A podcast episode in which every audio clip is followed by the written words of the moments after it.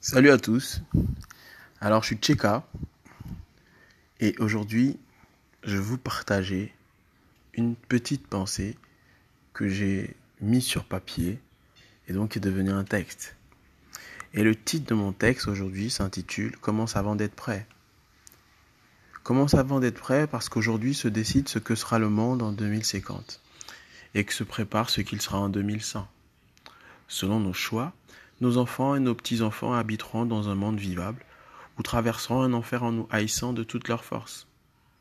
Pour ce faire, il nous faut penser l'avenir, le mûrir, bref le prévoir, et cela se passe par toutes les petites actions que nous mettons en œuvre aujourd'hui. On dit souvent que si tu ne sais pas où tu vas, il faut au moins que tu saches d'où tu viens. Moi j'ai envie de dire, si tu ne sais pas d'où tu viens, tu peux choisir où tu veux aller. Il est possible de planifier l'avenir. Mais en même temps, ce qui fait le charme de l'avenir, c'est qu'il comporte une dimension d'imprévisible. Nous vivons une époque très controversée, où nos sociétés sont en vertigineuse perte de valeur, où le respect des aînés n'existe presque plus, et où l'entrepreneuriat, qui a toujours existé, est devenu l'expression ultime de l'individualisme. Si nos sociétés continuent sur cette lancée, il est indéniable que l'argent finira avec tout ce qui peut l'unir, y compris même les États. En 2050, sauf catastrophe majeure, 9,5 milliards d'êtres humains peupleront la Terre, soit 3 milliards de plus qu'aujourd'hui. La réalité est inquiétante.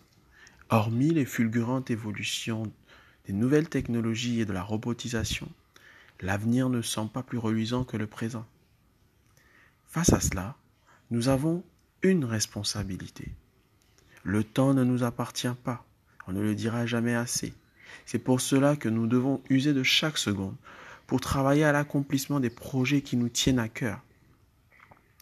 À l'heure du digital, nous n'avons plus aucune excuse pour ne pas passer à l'action. La connaissance est à portée de clic. Le monde attend nos exploits pour être éclairé. Il existera toujours une multitude de raisons pour lesquelles on ne peut pas faire, mais à cœur vaillant, rien d'impossible. C'est la nuit qui révèle les étoiles. C'est la nuit qui réveille les étoiles. Et zanmeye ou trivio clenale. Et fonale.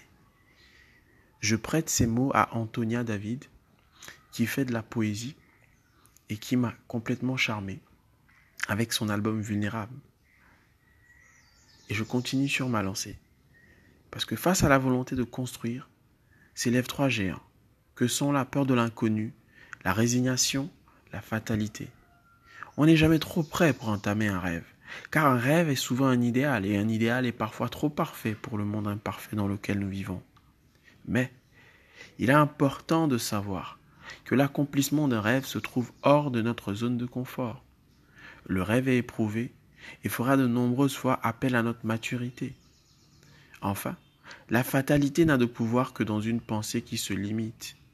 Car, tant qu'on vit, il y a de l'espoir. Et comme disait Simone de Beauvoir, la fatalité triomphe dès qu'on croit en elle. Alors, mon petit conseil, ce sera commence avant d'être prêt parce que tu ne le seras jamais à 100%. Commence avant d'être prêt parce qu'entreprendre, c'est prendre des risques. Entreprendre, c'est prendre des risques. Il ne s'agit pas forcément de créer une entreprise, mais toute action qui nous pousse à sortir de notre zone de confort, à prendre des risques, est une entreprise. Commence avant d'être prêt parce que l'action stimulera ta créativité. L'action stimulera ta créativité. Et c'est en marchant qu'on s'ajuste. Commence avant d'être prêt parce que tu es déjà prêt, mais tu manques juste de confiance en toi. Alors commence avant d'être prêt. Et au fur et à mesure, tu prendras confiance en toi. Accepte de faire des erreurs. N'aie pas peur de t'engager pour ce en quoi tu crois. Vis tes convictions pleinement. Défends-les par ta façon de vivre.